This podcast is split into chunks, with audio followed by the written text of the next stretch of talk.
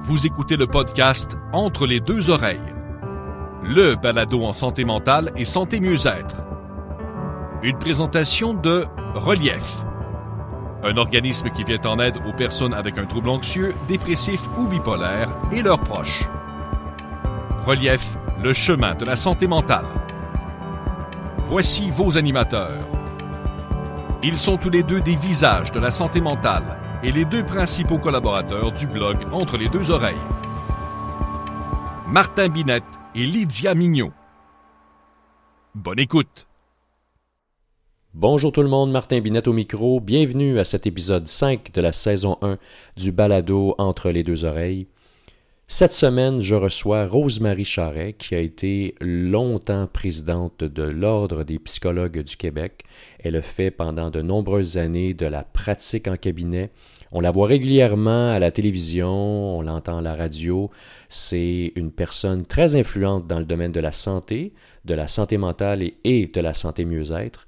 J'ai eu la chance de parler avec elle euh, pendant euh, une bonne heure tout récemment dans un panel de discussion pour un, grand assureur et j'ai été vraiment marqué par, euh, par son éloquence, par son savoir, par ses connaissances en psychologie. Je me suis approché d'elle après le panel et je lui ai demandé, Madame Charest, est-ce que vous participeriez à, à mon balado? J'étais tout gêné. Et sans hésitation, elle m'a dit oui avec plaisir. Alors je suis très heureux de l'accueillir cette semaine à cet épisode 5 de la saison 1 du balado Entre les deux oreilles. Tout de suite après la pause, Rosemary Charret.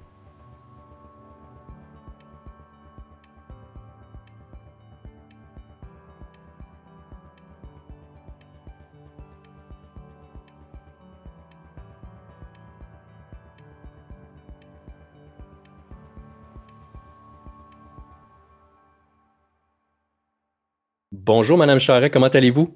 Bonjour, ça va bien, merci. Et vous? Ça va très bien. Merci beaucoup d'avoir accepté l'invitation. J'apprécie euh, énormément. Mais ben, moi, j'aime répondre à des questions parce que souvent, les questions vont me forcer à réfléchir là où je n'étais pas encore allé. Fait que ça me fait vraiment plaisir d'être là. Je commencerai avec, euh, avec une question qui est autour du bonheur. On parle mm-hmm. beaucoup de la quête du bonheur, avec raison. Je pense que tout le monde désire être heureux, mais est-ce qu'on regarde au bon endroit? Ben, pas toujours. En fait, deux choses. On parle de la quête du bonheur, ben, c'est l'essence même de la vie, hein, de rechercher toujours ce qu'il y a de meilleur. Même une carotte, hein, une carotte, quand elle pousse, elle se tourne du meilleur côté où il y a du soleil. Donc, tout ce qui vit cherche ce qu'il y a de meilleur. La différence, c'est que les êtres humains, nous autres, on a une conscience. La carotte n'est pas consciente de ça. Fait que nous autres, on se projette dans l'avenir, puis on est souvent pris avec le passé. Et une des choses qu'on doit regarder, quand vous dites est-ce qu'on regarde à la bonne place pour le bonheur, une des choses qu'on doit faire, c'est est-ce que ces expériences passées-là ont enrichi ma vie, même si elles ont été douloureuses. Et qu'est-ce que je veux en faire de ma vie? Pour moi, le bonheur, c'est relié énormément au sens, au fait que notre vie ait du sens. Et le sens, on ne le trouve pas toujours dans l'immédiat, dans chacune des choses qu'on fait. Mais une phrase que j'aime beaucoup, qui était un slogan à l'ordre des psychologues que j'adorais, c'était parce que chaque personne a son histoire. Il n'y a pas deux histoires identiques. Quand on y pense, c'est quand même merveilleux. Donc, chercher le bonheur, c'est chercher à bien écrire son histoire, à bien vivre son histoire, à bien tracer son histoire. C'est pas essayer d'écrire une autre histoire à côté de nous. Et quand vous dites est-ce qu'on cherche à la bonne place, bien évidemment, si on cherche à correspondre à un modèle, si on cherche à nier une partie de soi, si on cherche à être qui on n'est pas, à atteindre des objectifs qui ne nous ressemblent pas, on n'est pas sur la bonne voie pour le bonheur. Mais si on si on devient son propre ami, si on devient, si on, accepte qui on est, avec des limites, mais ça, j'aimerais dire un mot là-dessus, les limites. Je ne sais pas pourquoi tout le monde a peur de ça, des limites. Mais vous savez, si vous achetez un terrain, vous voulez en connaître les limites. Parce que vous voulez savoir qu'est-ce qui ne vous appartient pas, mais vous voulez savoir qu'est-ce qui vous appartient. Alors, comme être humain, quand on est capable de regarder nos limites, il faut regarder qu'est-ce qu'il y a à l'intérieur aussi. Qu'est-ce qui est moi et qu'est-ce qui n'est pas moi. Et je pense bien que c'est l'histoire d'une vie d'apprendre ça. Puis on, il faut se mettre en mode expérience. Je ne sais pas si je vais aimer ça. J'essaie, j'observe, je ressens, ça me convient, ça me ressemble, je continue. Et donc, euh, je sais qu'il y a des expériences de la vie qui ne sont pas si faciles. On ne peut pas sauter en parachute euh, à tous les matins pour savoir si on va finir par aimer ça. Mais de façon générale, notre vie est une expérience. Il faut être présent à cette expérience-là pour ressentir les choses, puis bien tenir compte de ce qu'on a ressenti pour faire nos prochains choix. Chacun a sa propre histoire, ça veut donc dire qu'on est tous différents. Est-ce que, par contre, on ne met pas trop d'emphase sur une espèce de thérapie ou de façon de faire qui est un one size fits all, c'est-à-dire que ça va être la recette gagnante pour tout le monde. Voici le chemin à suivre.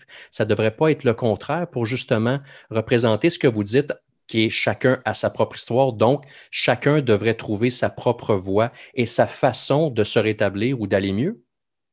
Oui, ben ça, c'est une bonne question, vraiment, parce que souvent, ça m'est demandé, hein, comme psychologue, vous n'auriez pas un livre à me recommander sur telle chose? Ma réponse, c'est aller bouquiner, regarder plusieurs livres, prenez celui qui vous dit quelque chose à vous je ne pense pas, d'abord, il n'y a pas un auteur qui vous connaît, vous, personnellement. Je vous le dis pour en avoir écrit des livres, qu'il n'y a aucun livre où j'ai pu dire ça, c'est sûr que telle personne, c'est elle. Donc, regardez un livre en disant, est-ce que, est-ce que dans ce livre-là, les mots qui me permettent, est-ce que ça me permet de mettre des mots sur quelque chose que je ressens? Et une autre chose que je recommande, c'est de s'enlever de la tête que le bonheur est obligatoire. Des fois, on vit le bonheur comme une pression. Hmm. Vous savez, quand on quitte quelqu'un puis qu'on dit, euh, ben, prends soin de toi, et quand on met euh, tout l'accent sur le bonheur, puis actuellement, les réseaux sociaux sont très, très puissants par rapport à ça, parce qu'il n'y a pas grand monde qui met leur moment de malheur sur Instagram. Il n'y a pas grand monde qui met ce qu'ils n'aiment pas d'eux sur les réseaux sociaux. Et pourtant, on a tous des zones en soi qu'on n'aime pas et on a tous des moments difficiles. Alors, ce que ça fait, c'est que ça met une pression sur les gens où il faudrait qu'ils soient heureux tout de suite puis tout le temps, parce que les autres ont l'air d'avoir ça facile. Et ça, je pense que c'est une source de malheur.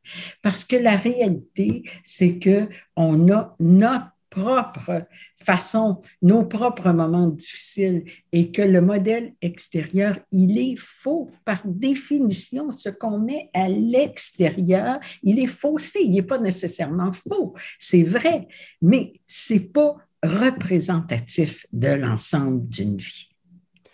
Parler des réseaux sociaux, ça m'interpelle.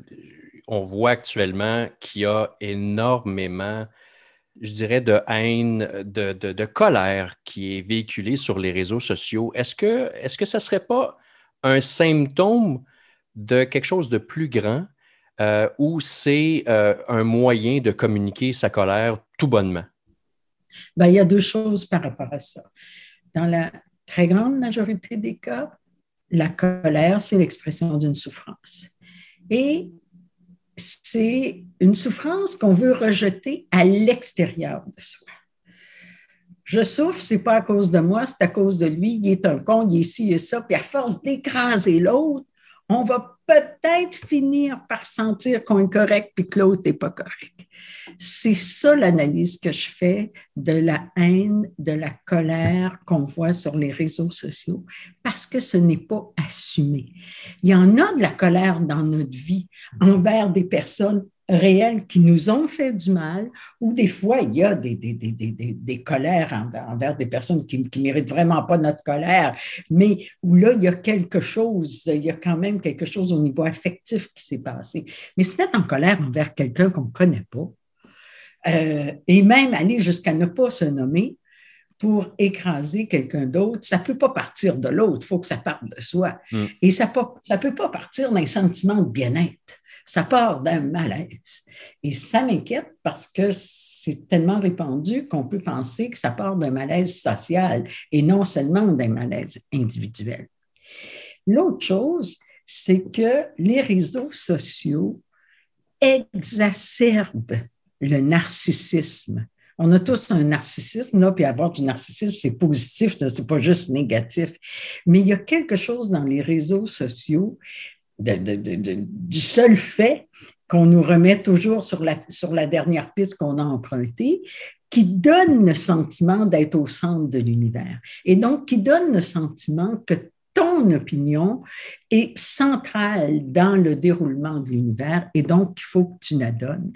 Et l'opinion la plus facile à donner, vous savez, c'est d'être contre.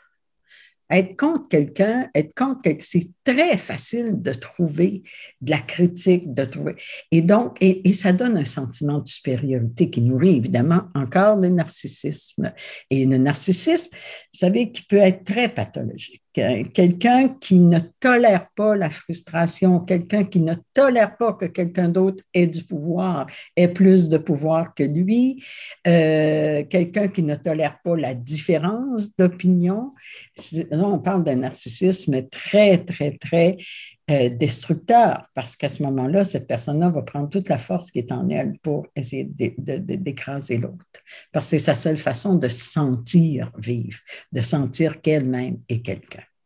Mais ce, ce narcissique-là ou ce narcissisme-là qui est destructeur, là, comment, et on le voit là, dans, la, dans, l'actualité, encore une fois, il y a quelques jours, un, un, féminicide supplémentaire. Il y en a beaucoup trop de ce type de violence-là. Je ne veux pas faire un parallèle, mais je me dis comment on fait pour aller rejoindre ces gens-là qui souffrent autant et qui ont besoin d'aide? Oui, mais je pense que c'est un, une question fondamentale. Si on veut vraiment prévenir ces situations-là, il faut rejoindre les gens avant qu'ils soient en crise. Et donc, il faut que ça fasse partie du développement de l'éducation affective de quelqu'un. Et il faut que la personne sache que si un jour, elle, sa frustration est tellement grande qu'elle ne peut pas la tolérer, qu'il faut qu'elle aille chercher de l'aide avant de poser des gestes destructeurs. Et ça, les gens, vous savez, dans beaucoup de drames, il y a des gens qui ont essayé d'aider la personne dans la semaine ou les semaines qui ont précédé et ça n'a pas fonctionné. Donc, je dis, oui, il faut continuer d'essayer, il faut prévenir les passages à l'acte dans toute la mesure du possible, mais il faut commencer à les prévenir tôt. On parlait tout à l'heure de, de, la volonté d'être heureux. On parle, il faut aussi présenter aux enfants, aux adolescents, aux adultes, il faut continuer à présenter le fait que la vie, ce n'est pas un ciel clair. Il va y avoir des nuages, puis il va y avoir des orages. Et euh, il faut développer nos forces pour faire face aux orages. Donc, moi, quand je vois des drames comme ça, je me dis, ah oui, il faut protéger les victimes. Mais la meilleure façon de protéger les victimes, c'est pas d'émettre c'est pas seulement, il faut les mettre à l'abri, je ne suis pas en train de minimiser ça, mais la meilleure façon de mettre les victimes à l'abri, c'est de prévenir bien en amont. J'entendais une femme violentée dire un jour, j'ai pas envie que mes enfants aillent voir leur père en prison. Donc, ce qu'elle disait là-dedans, c'est faites pas juste me, me, défendre et le trouver coupable après coup. Moi, ça ne me protège pas totalement quand ça arrive. Si vous voulez vraiment protéger, il faut prévenir ça. Et je pense qu'il faut s'en occuper de cette violence-là, pas juste dans les coups d'éclat, parce que les, les coups d'éclat, quand il arrive quelque chose, c'est sensationnel, mais ce n'est pas formateur. Ce qui est formateur, c'est ce qui est pris, ce qui est, répété, ce qui est pris à long terme. Euh, vous savez, en psychologie, moi, si je vois quelqu'un, par exemple, je, je, fais très peu de cliniques maintenant, mais j'en ai fait beaucoup. Et si je voyais quelqu'un qui était à risque de passage à l'acte, que ce soit suicidaire ou que ce soit d'autres passages à l'acte, ça peut aller jusqu'à l'homicide, mais il y a d'autres passages à l'acte destructeurs. Je posais la, la question à la personne, quand vous allez être en détresse profonde ou quand vous allez être en colère, parce que vous allez l'être, qu'est-ce que vous allez faire? Plutôt que de dire, ben là, mettez-vous pas en colère ou dire, ça va pas si mal que ça. Non. Si ça se rend là, ça va être quoi qui va vous protéger? Et tout le monde devrait avoir un filet de sécurité compte tenu de ses propres tendances. Vous parlez d'éducation, on en a parlé brièvement, mais euh, j'ai vu euh, dans les actualités euh, tout récemment, en Europe, on offre des cours d'empathie aux primaires. Moi, j'adore cette idée-là. Je ne sais pas ce que vous en pensez. L'empathie, mais la gestion des émotions, ce genre de choses devrait-elle être enseignée dès le plus bas âge dans notre système d'éducation? Absolument. Moi, j'ai, vous savez, l'éducation physique, là, c'est essentiel. J'espère qu'il va en rester au moins autant dans les écoles. Mais l'éducation psychologique, les habiletés de communication, les habiletés de gestion des émotions, ça devrait aussi prendre énormément de place. Je trouve ça très beau en garderie chez les très jeunes enfants. C'est une dimension importante du programme éducatif des CPE. Hein, la gestion des émotions, tout mhm. ça. Mais ça s'arrête après. Donc, oui, l'empathie, mais la gestion de la colère, justement, la gestion des conflits, le maintien de l'estime de soi. Quand je vois des, des, des, des jeunes filles euh, pour acquérir leur estime d'elles-mêmes, se déguiser en quelqu'un d'autre que qui elles sont, se déguiser en, une vedette qu'elles ne sont pas, je me dis, on, a échappé quelque chose quelque part, parce que moi, quand je vois cette fille-là, je me dis pas, c'est effrayant, l'hypersexualité, je me dis, quelle tristesse. Parce qu'il y a un vide intérieur qui mène quelqu'un à poser, à, se présenter de telle manière. Il y a une souffrance intérieure qui n'est pas gérée, qui fait que quelqu'un a un débordement de colère, d'agressivité. Et ça, on pourrait, la, prévention des problèmes de santé mentale, c'est pas juste savoir comment prévenir les périodes de pointe, c'est renforcer les facteurs de protection. Parce que on a bien sûr des facteurs de fragilité, puis on a des facteurs de protection. Moi, je pense que dans le développement d'un enfant, comme même dans toutes nos démarches qu'on fait comme adultes, on ne doit pas juste régler des problèmes, on doit augmenter ce qui nous protège. Alors, ce qui nous protège, c'est justement l'estime de soi, authentique, basée sur la réalité, basée sur une image globale de soi-même et non pas sur tel point précis qu'on veut renforcer la capacité de résoudre des conflits. Il n'y en aura pas de vie, pas de conflit. Il n'y en aura pas de couple, pas de conflit. La capacité de surmonter un sentiment d'abandon. Ça va arriver. Il y a des amis qui vont nous tourner le dos. Il y a des amoureux qui vont mettre fin à la relation. Ça va arriver. Il y en a des drames qui vont arriver dans notre vie. C'est cette capacité à les surmonter, à composer avec, à ne pas les nier. C'est ça qui est notre filet de sécurité le plus solide. Moi, j'ai envie de vous parler de résilience. Hein. C'est le mot à la mode. On entend parler beaucoup de résilience. On invite euh, les gens à devenir euh, résilients. On offre des formations. Il y a des livres sur la résilience. Mais, mais c'est quoi au juste la, résilience et comment on fait pour la bâtir? Bon, vous savez que le terme résilience, ça a été importé de la physique. Ce n'était pas d'abord en psychologie, ça a été importé en psychologie à partir de la physique. Ce que ça signifie, c'est que c'est la, la capacité d'un matériau de reprendre sa forme après avoir été comprimé. C'est ça la résilience. C'est qu'est-ce qui après, quand on lâche la compression, qu'est-ce qui arrive? En psychologie, ça a été beaucoup utilisé au départ pour les gens qui avaient été euh, victimes de traumatismes, comme dans les guerres, par exemple, et d'autres traumatismes plus ponctuels. Cette année, on en a beaucoup parlé en fonction de la pandémie. Et là, c'est comme si, vous savez, l'expression on construit l'avion en volant, mhm. ben, ça a été la même chose par rapport à la résilience. On était encore dans la phase traumatique, puis là, on nous disait sois résilient, développez votre résilience, soyez résilient.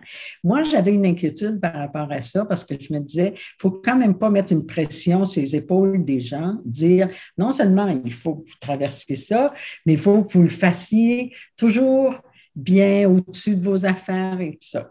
oui, la résilience, c'est notre capacité de non seulement survivre, mais de retrouver notre, soit notre pleine forme, soit une forme différente après avoir vécu quelque chose de difficile. Mais ça exige qu'on reconnaisse ce qu'on a vécu de difficile. On ne peut pas tomber résilient avant même de savoir ce qui a été souffrant. Donc, quel a été si on prenait la pandémie, euh, de quoi vous avez souffert, vous? Qu'est-ce qui a été difficile pour vous? Ce n'est pas universel, chacun a été troublé de différentes manières. Donc, reconnaître ça, reconnaître ce qui vous a aidé. Qu'est-ce qui facilite la résilience? Ben, le fait de donner un sens au traumatisme. Or, vous savez, quand on sait par exemple que quand les gens ont eu l'occasion d'exercer de, la bienveillance envers d'autres personnes pendant la période traumatique, on sait que les personnes qui ont été bienveillantes, qui ont exercé ça, s'en sortent mieux. Donc, non seulement vous avez fait du bien aux autres, mais ça vous en fait à vous aussi. La bienveillance est en lien avec la résilience. Qu'est-ce qui facilite aussi la résilience? C'est le fait de sentir que quelqu'un, quelque part, a tenu compte de nous. Que, par exemple, que ce soit nos dirigeants, que ce soit notre employeur, que ce soit notre conjoint, que ce soit notre famille, quelqu'un a pensé à nous, mais de manière authentique, à, qu'est-ce qui nous ferait le plus de bien. Donc, parce que le drame, le pire des drames, c'est de perdre notre humanité. Donc, de sentir que quelqu'un a continué à tenir compte de mon humanité, de mes besoins, pendant que je vivais ce drame-là, ben, c'est quelque chose qui facilite la résilience. Parler de résilience individuelle, personnelle, je vous amène sur le terrain de la résilience collective. Est-ce que c'est quelque chose, selon vous, qui existe, première des choses? Et est-ce que vous pensez qu'avec le traumatisme qu'on vit en ce moment, là, ben, on ne serait pas en train de bâtir une certaine résilience collective? S'il y a eu une chose de positive pendant tout le confinement, la pandémie qui est universelle, évidemment, par définition, c'est de sentir qu'on était un nous et non seulement un je. Donc, que la protection dont on avait besoin, l'humanité entière en avait besoin. Et que quand on y participait, on participait à quelque chose de collectif. Vous savez, au début, à la fin, c'était moins répété, mais au début, quand on nous disait, quand vous mettez votre masque, c'est les autres que vous protégez. Hmm.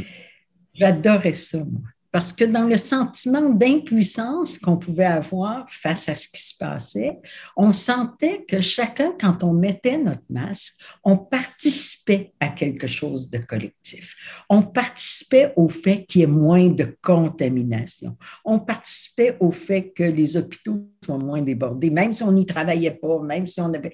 Et donc, on est sorti de notre petite bulle individuelle pour entrer davantage dans la bulle collective. J'espère qu'il va en quelque chose. Je crois que oui. Je crois qu'il va y avoir des traces de ça qui vont rester, mais on aura besoin de continuer à nourrir ça. Hein, on va le nourrir, par exemple, par une, idéologie plus près du collectif, par exemple, une conscience de l'environnement, une conscience euh, de, la protection, tout, ce, qui est, ce qui relève de la santé maintenant, on sait que c'est plus juste dans notre cours que ça se passe. Donc, citoyens du monde, un peu plus, je crois, après la pandémie qu'avant. Vous avez été présidente de l'Ordre des psychologues pendant de nombreuses années. Il faut absolument que je vous pose la question sur l'état actuel de notre système de santé, surtout en matière de santé mentale. Je ne ferai pas de cachette, vous le savez bien mieux que moi. les listes d'attente s'allongent. Euh, c'est très difficile, surtout dans certaines régions, d'avoir des, des traitements ou avoir accès aux soins. Comment on peut faire pour améliorer le système actuel? Si vous aviez une baguette magique, qu'est-ce qu'on pourrait faire? J'ai pas de baguette magique et je pense que je pourrais rien avec une baguette magique parce que je pense que c'est une responsabilité collective. faut arrêter de juste en parler de la santé mentale. Mm. Vous disiez que quand j'étais présidente de l'Ordre, je ne sais pas combien de ministres de la Santé, j'ai été là longtemps, mais j'ai eu des rencontres avec plusieurs ministres de la Santé. Ils m'ont tous dit que la santé mentale, c'était leur priorité. Mais je n'ai jamais vu ça arriver dans les faits. C'est comme si la santé mentale, ça, c'est quelque chose d'abstrait. Fait que ça paraît pas si on s'en occupe pas. Et pourtant, ça paraît. Vous savez, on a, il y a une chose qui me frappe toujours, c'est l'expression problème de santé mentale au travail. Ça n'existe pas un problème de santé mentale au travail. Il n'y a pas un problème de santé mentale qui commence à 9 heures et qui finit à 5 heures. mais c'est là qu'on peut le comptabiliser.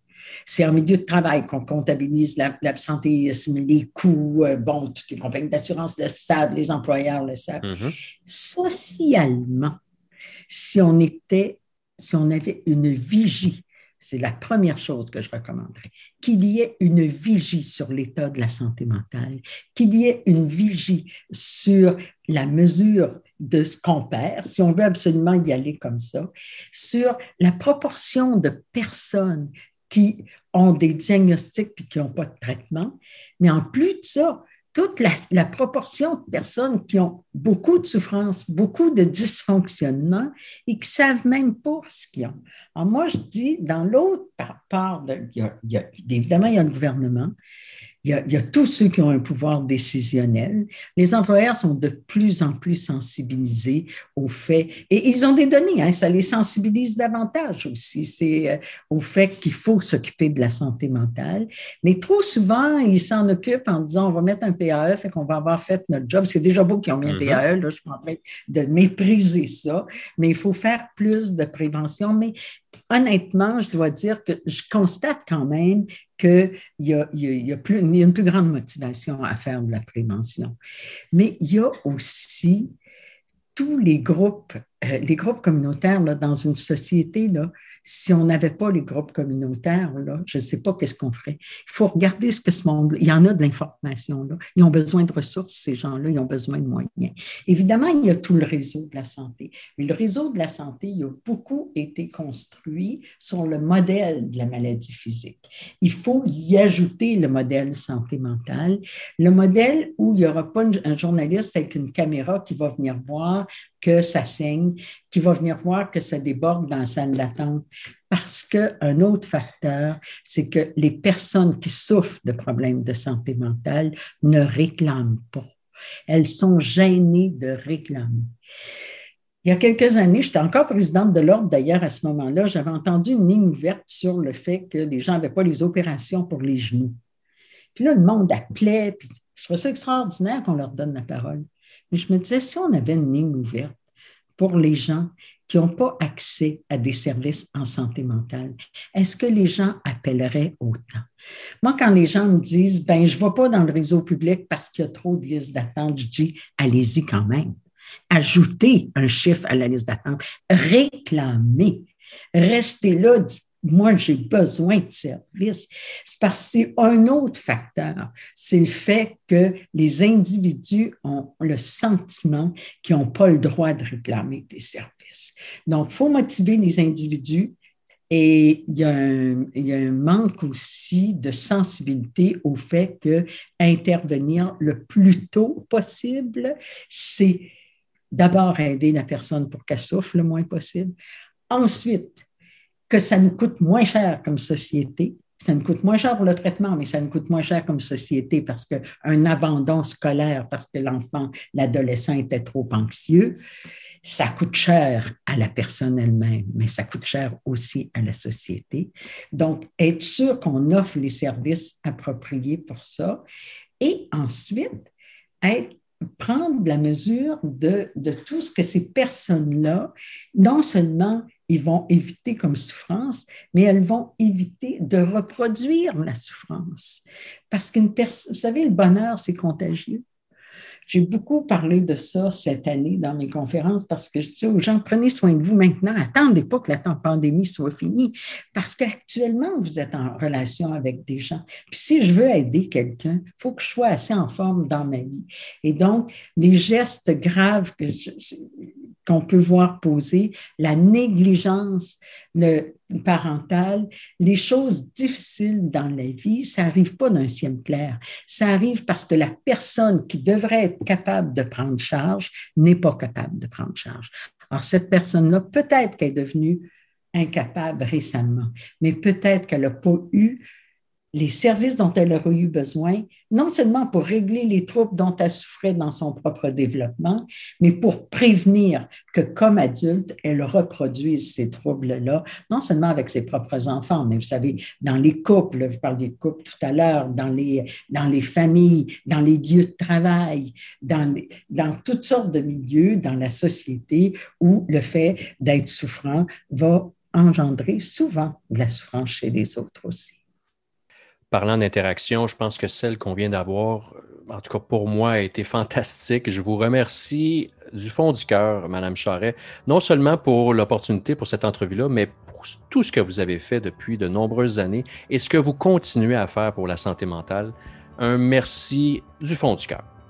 Ça m'a fait grand plaisir parce que vous savez, quand je disais que le bonheur, c'est de trouver du sens dans ce qu'on fait, ben moi, j'en trouve quand je fais des choses comme celles que vous m'avez invité à faire. Fait que ça contribue à mon bonheur. Merci beaucoup, puis merci pour ce que vous faites.